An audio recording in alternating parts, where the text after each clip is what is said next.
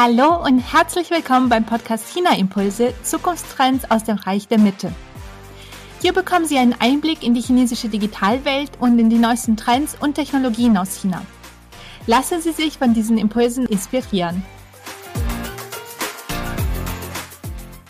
Mein Name ist Alexandra Stefanov und mein Gast heute ist Fritjof Nelting. Mit ihm werde ich über das Thema Digitalisierung in der mentalen Gesundheit und in der Pflege in China sprechen. Fritjof, herzlich willkommen bei China Impulse. Ich freue mich, dass du heute hier bist. Ja, hallo Alexandra. Ich grüße dich. Schön, dass ich hier sein darf. Ja, sehr gerne. Und äh, als erstes möchtest du dich unseren Zuschauern kurz vorstellen und auch ein bisschen was dazu erzählen, was dein Bezug zu China ist.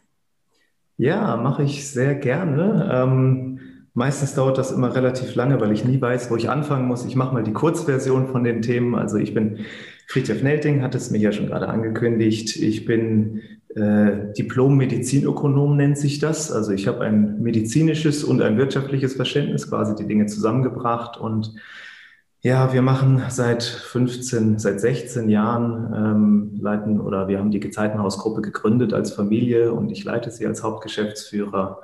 Ähm, wir sind ein, eine Fachkrankenhausgruppe mit Akademie für traditionelle chinesische Medizin und für Psychosomatik. Und äh, die chinesische Medizin, die kommt dabei nicht von ungefähr, sondern wir haben tatsächlich als Familie einen sehr hohen Bezug zu China schon sehr, sehr lange. Ähm, sowohl meine Mutter war schon Kung-Fulerin, Tai Chilerin, TCM-Therapeutin sehr lange und äh, väterlicherseits sind wir über, es müssten jetzt fünf Generationen sein. Äh, das hat mit meinem Ur-Urgroßvater und meiner Ur-Urgroßmutter begonnen, die nach China ausgewandert sind, sich in Shanghai niedergelassen haben. Und meine Urgroßmutter und meine Großmutter sind in China geboren. Äh, meine Großmutter in Wuhan, weshalb wir jetzt natürlich in Corona-Zeiten einen sehr direkten Bezug haben. Und äh, ich selbst habe auch einige Jahre in China gelebt. Meine Frau ist Chinesin. Ich sage immer, wir sind zu Hause eigentlich ein, ein chinesischer Haushalt. Von daher ist, glaube ich, ein ganz, ganz enger China-Bezug da. Und ich muss schon sagen, im letzten Jahr nicht nach China fliegen zu können, das habe ich schon sehr vermisst, ja. Ja, das glaube ich ja, sehr spannende Geschichte und du sprichst ja auch sehr gut Chinesisch. Also da hast du ja auch über die sprachliche Schiene auch nochmal einen sehr guten Bezug zum Land und zu den Leuten. Ja, also ich bin leider nicht muttersprachlich. Äh, ich arbeite immer viel daran. Wir sprechen zu Hause sehr viel Chinesisch. Äh, ich glaube, dass es enorm hilfreich ist, wenn ich die Sprache und vielleicht auch zumindest in Ansätzen die Schriftsprache äh, verstehe oder mich mit dem System, mit der Idee beschäftigt habe. Das hat mir persönlich sehr, sehr geholfen und es macht einfach unheimlich viel Spaß. Ja, das stimmt. Ja, und du beschäftigst dich seit vielen Jahren mit dem Thema mentale Gesundheit, äh, sowohl in Deutschland als auch in China. Was konntest du denn da für Unterschiede beobachten in diesem Bereich zwischen den beiden Ländern? Also es ist ein unheimlich spannendes Thema insgesamt. Äh, mentale Gesundheit, äh, wir würden es bei uns meistens als Psychosomatik äh, bezeichnen, weil es den, das Mentale und aber auch den Körper und Geist als eines sieht, als eine Einheit. Und ähm, es ist tatsächlich so, die äh, chinesische Mentalität und die westliche Mentalität ist da doch deutlich äh, unterschiedlich. Das heißt, in China ist beispielsweise das Thema des Gesichtsverlusts ein ganz wesentliches. Weshalb ist, äh, es gibt es im Westen natürlich auch als Thema, aber es ist etwas äh, einfacher schon darüber zu sprechen. Und wenn ich hier zum Beispiel einen Menschen habe mit einer Depression oder einer Angst- und Panikerkrankung oder einer Traumastörung, dann ist es häufig für die Patienten auch hilfreich, das als Diagnose zu bekommen und zu sagen, ach, da kann ich jetzt mit arbeiten oder das mit körperlichen Schmerzen oder anderen Symptomen oder Krankheiten in Verbindung zu setzen. Das hilft, das ist dann irgendwie entlastend. Und in China ist es noch äh, etwas anders. Äh, da ist es schwieriger zu sagen, du hast jetzt eine Depression, weil es doch noch sehr häufig mit etwas Negativem besetzt wird, wo man eigentlich in der chinesischen Medizin wird das von der Grundidee her sehr richtig gemacht. Da wird immer von Regulationsprozessen äh, gesprochen. Und wenn ich längere Zeit äh, zum Beispiel zu viel Stress habe oder äh, zu wenig lache oder zu schlecht esse oder wie auch immer das nicht gut mache, dann dann äh, muss der Körper relativ heftig regulieren. Und das tut er eben in Form von den verschiedensten Krankheiten und äh, Lebenssituationen, die dann kommen. Und insofern ist es in China nochmal anders. Äh, da ist es zum Beispiel sehr sinnvoll, über Stressdiagnostik, über maschinelle Themen, äh, das Herzratenvariabilitätssystem, das vegetative Nervensystem anzusprechen und zu sagen, schau mal, da regulierst du nicht mehr gut. Ne? Und dann ist eine Depression die Folge. Ne? Das ist zum Beispiel etwas, was ich in China sehr gut machen kann, weil es ähnlich wie, wenn ich äh, sage, du hast zu wenig Vitamin D, äh, dann würde man auch nicht sagen, oh mein Gott, was hast du falsch gemacht, sondern man würde eher sagen, okay, dann äh, geh mal in die Sonne und dann ist es wieder gut. Ne? Mhm. Und wir sprechen ja heute vor allem über das Thema Digitalisierung. Wie wird denn die mhm. Digitalisierung in diesem Bereich in der mentalen Gesundheit in China eingesetzt? Also es gibt äh, unheimlich viel in, in dem Bereich und gerade, das weißt du äh, besser als jeder andere, die, die dynamische Entwicklung in China, die ist ja kaum aufzuhalten. Äh, es gibt sehr viel gerade im Bereich ähm, Apps und Artificial Intelligence, äh, die äh, mentale Gesundheit unterstützen sollen. Es ist beispielsweise im Bereich der Abhängigkeitserkrankungen gibt es viele KIs, die vor Relapses, also Rückfällen schützen soll. Ähm, das ist aber immer ein, ein zweischneidiges Schwert in China wie äh, in Deutschland auch. Ähm, ich sage mal ganz einfach gesprochen, dadurch, dass eine App äh, keine Hoffnung vermitteln kann, zumindest noch nicht, das wird noch eine Weile so bleiben. Und dadurch, dass eine App, ähm, wenn sie bewertet, das nicht einordnet, das ist immer relativ schwierig und das fehlt. Das ist noch was, was noch beim, beim Menschen äh, viel deutlich, wo, wo wir merken, dass es sehr wichtig ist. Also wenn ich, jeder kennt das beim Arzt bin, der Arzt hat eine Akte und dann guckt er drauf und sagt, oh oh, dann ist jetzt das ist ein gebrauchter Tag. Ne? Danach mhm. funktioniert es nicht mehr gut. Und das passiert im Moment noch relativ häufig in den Bereichen. Es gibt viele Versuche, aber wie ich das hinbekomme, dass quasi der Arzt oder der Pfleger oder äh, die Ansprechperson einem Mut zuspricht und sagt, das ist ein Thema, was wir hier haben, aber da haben wir mehrere Möglichkeiten und das machen wir jetzt mal entsprechend dann. Ja. Aber mhm. es ist unheimlich schnell, was in China passiert. Ja. Ja, aber das stimmt. Das sind dann auch die Nachteile sozusagen von der Digitalisierung, dass die menschliche Komponente dann auch fehlt.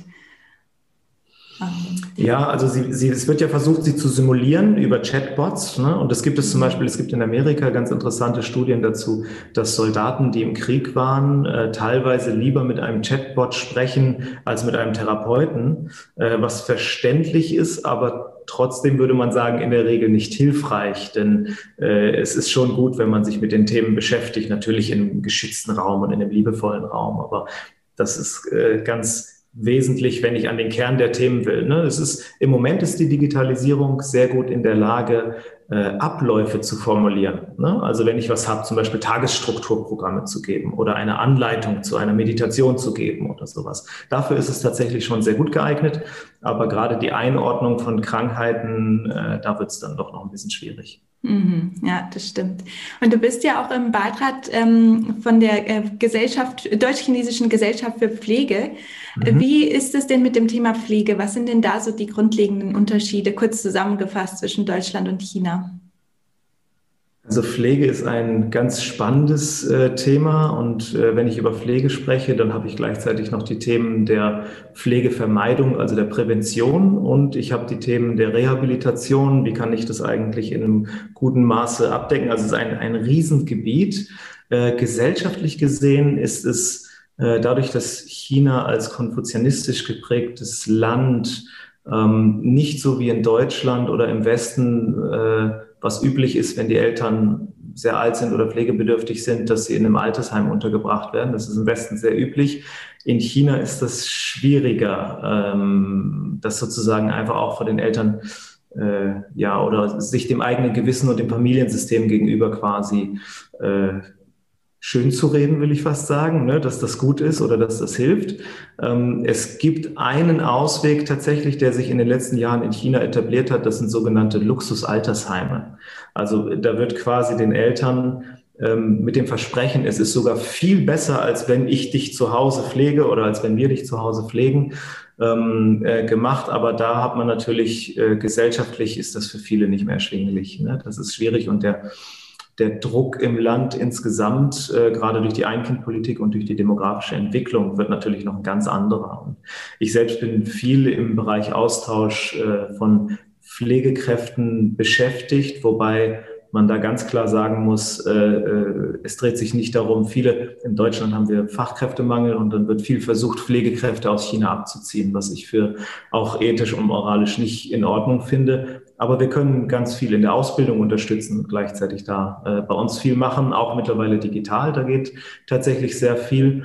Und gleichzeitig ist China bei weitem kein dritte Landwelt, äh, sondern hat viele eigene gute Impulse. Das heißt, der Austausch in Pflegeausbildung beispielsweise, das ist total spannend. Das habe ich jetzt auch über die Deutsch-Chinesische Gesellschaft äh, für Pflege. Da gab es ein Schlaganfallprojekt, äh, was jetzt digital durchgeführt wurde mit ganz schönen Ergebnissen. Einmal hat die deutsche Seite ihre Ansätze vorgestellt und dann hat die chinesische Seite ihre Ansätze und Prozesse vorgestellt. Und da können wir tatsächlich viel voneinander lernen.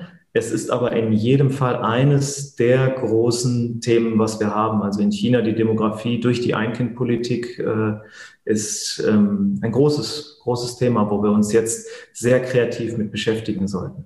Mhm. Und du hast ja auch schon äh, das Thema Digitalisierung angesprochen. Wie wird denn die Digitalisierung in China eingesetzt und vor allem in den letzten Jahren ja auch viel äh, das Thema Robotics, also viele Roboter, mhm. die da ja auch in der Pflege eingesetzt werden?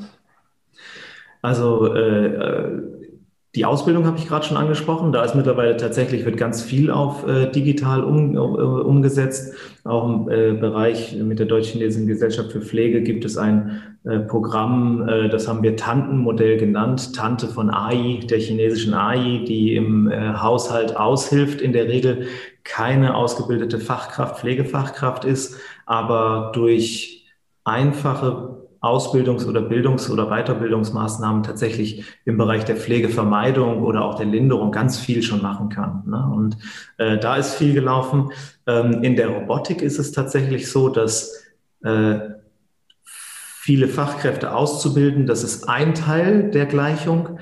Ähm, wir müssen aber auch schauen, äh, was, wofür ist die Pflege eigentlich da? Und die Pflege ist für die Arbeit am Menschen, mit dem Menschen. Viel, was wir eben schon hatten im, im Zwischenmenschlichen tatsächlich auch da.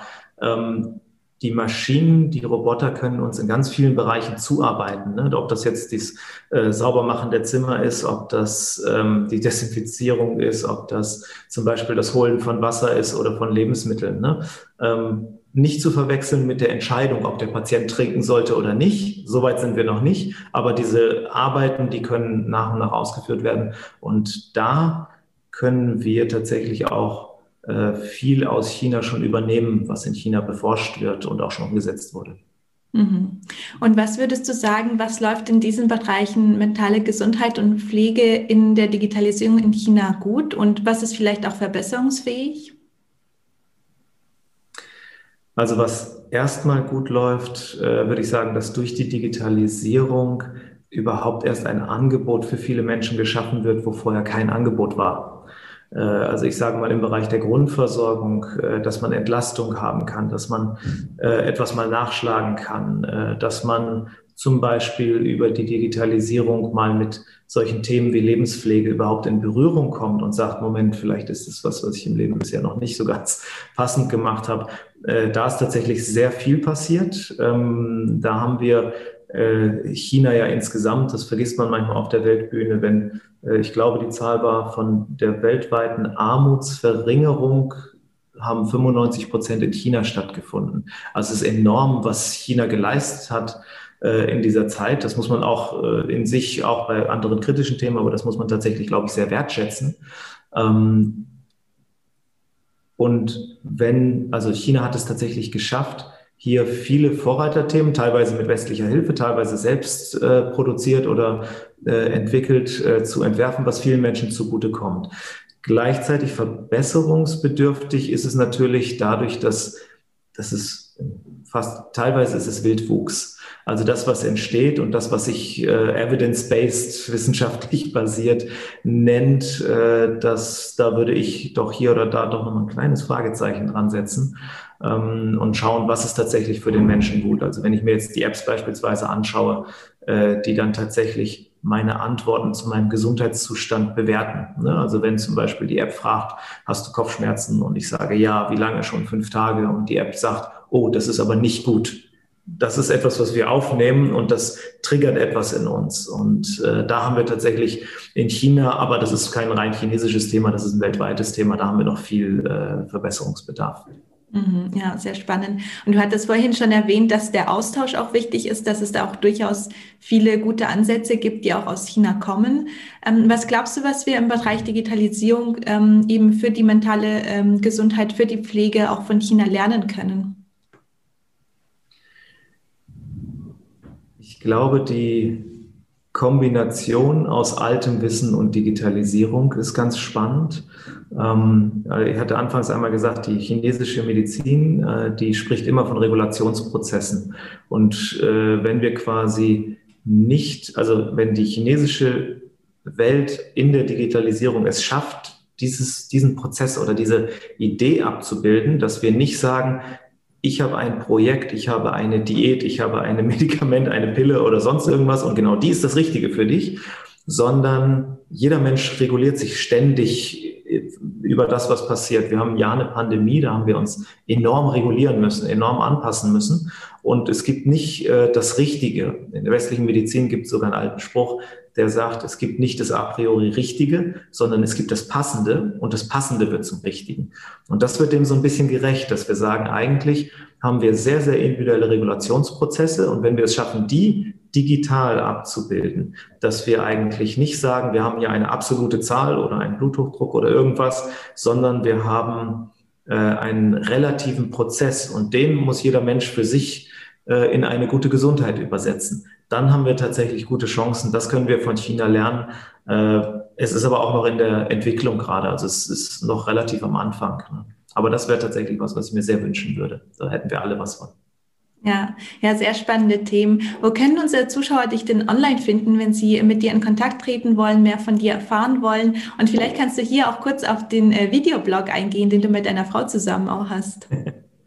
äh, ja, also für die entweder Chinesisch sprechenden oder die, die es gerne werden möchten, die können äh, natürlich gerne, meine Frau und ich machen einen äh, Videoblog, äh, wo wir anhand unseres Lebens äh, über Themen wie Gesundheit und Glück äh, reden. Der äh, Videoblog nennt sich äh, Momo westlich Rechionier, also und Xiaonier, mein chinesischer Spitzname, Momo Rechionier. Ähm, das ist eine Möglichkeit. Ansonsten bin ich natürlich in meiner äh, Funktion äh, sowohl über die verschiedenen Verbände zu erreichen, als auch natürlich im Gezeitenhaus, was unser, unser Familien Schatz und unser Familienunternehmen ist, was wir eigentlich als zentrales Thema machen.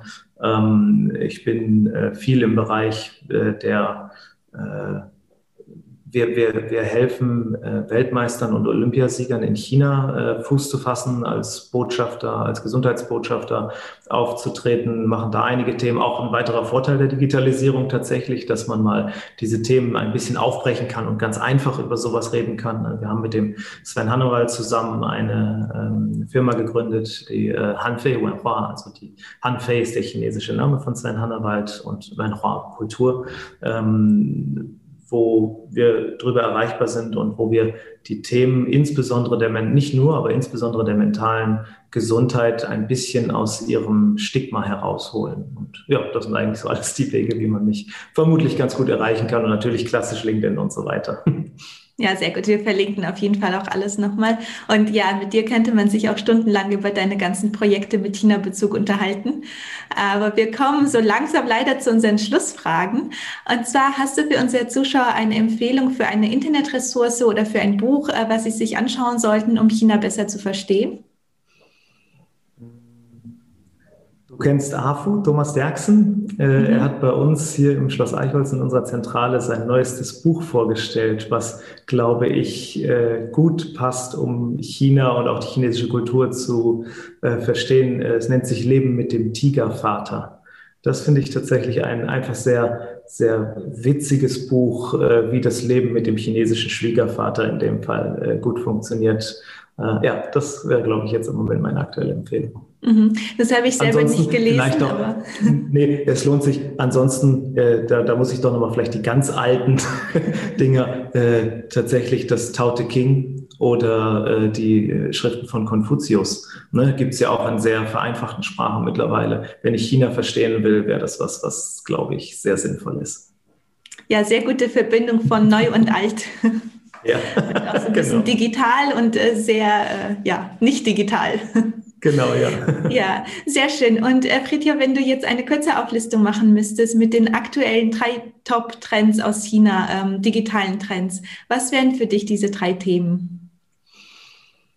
Hm, ich denke, was äh, natürlich aktueller denn je ist, ist der Ausbau von 5G, womit natürlich ganz viel ein, äh, einhergeht. Also da wird so viel passieren, äh, was quasi jetzt mit meinem, also 5G das, der zweite Trend, der damit einhergeht, ist die, glaube ich, massive Vergrößerung von digitalem Konsum insgesamt. Also der Konsum, der wird durch 5G enabled, überhaupt erst in die Lage versetzt. Äh, ich kann fast alles online konsumieren mittlerweile. Das ist äh, enorm. Das wären meine ersten beiden. Und als drittes, das wäre jetzt wieder aus dem Digitalen ein bisschen zurück in die reale Welt und auch vielleicht ein bisschen in meine Welt. Äh, das, wo ich sagen würde, ähm, im Moment sprechen wir im Westen viel von Stressfolgeerkrankungen und ich würde das Digitalfolgeerkrankungen nennen. Also das ist tatsächlich ein Trend, der äh, sich zu einem Megatrend ausweiten kann und es auch jetzt schon tut. Also wenn ich nur digital unterwegs bin, äh, wenn ich mich zu wenig bewege, wenn ich dann vielleicht noch schlecht esse und den realen Kontakt äh, zu Menschen in der realen Welt, nicht mehr habe, dann haben wir so viele Begleiterscheinungen. Also wir haben bei den Kindern in China die Adipositas-Rate ist gewaltig. Äh, ich glaube, es ist die höchste Rate der Welt mittlerweile sogar. Ähm, wir haben so viele äh, Themen, die damit einhergehen, wie Bluthochdruck, wie Herz-Kreislauf-Erkrankung, Skelettmuskelerkrankung und so weiter und so fort. Das heißt, aus der digitalen Welt sozusagen in die reale Welt ist das ein Trend, der sich äh, abzeichnet, wo wir, das wäre mein Wunsch oder das ist etwas, wo ich Lust habe, neugierig drauf zu machen. Es ist schön, wenn wir uns mit einem gesunden Leben mit integrierter Digitalisierung äh, beschäftigen und das gleichzeitig das analoge Leben dann aber auch nicht ganz vergessen. Ja, sehr guter Denkanstoß jetzt zum Schluss. Ja, Fritja, vielen Dank, dass du heute hier warst. Ja, sehr, sehr gerne. Danke, dass ich hier sein durfte. Das macht Spaß und deine Serie ist klasse. Das habe ich alles verfolgt mittlerweile. Danke. Wenn Ihnen diese Folge gefallen hat, bin ich Ihnen dankbar, wenn Sie diese weiterempfehlen, den Podcast abonnieren und mir eine iTunes-Rezension hinterlassen, damit dieser Podcast auch noch lange Zeit bestehen bleibt. Aber jetzt wünsche ich Ihnen erstmal eine wunderbare Restwoche und ich freue mich, wenn Sie bei der nächsten Folge von China Impulse Zukunftstrends aus dem Reich der Mitte wieder dabei sind. Bis dann und seid Jen!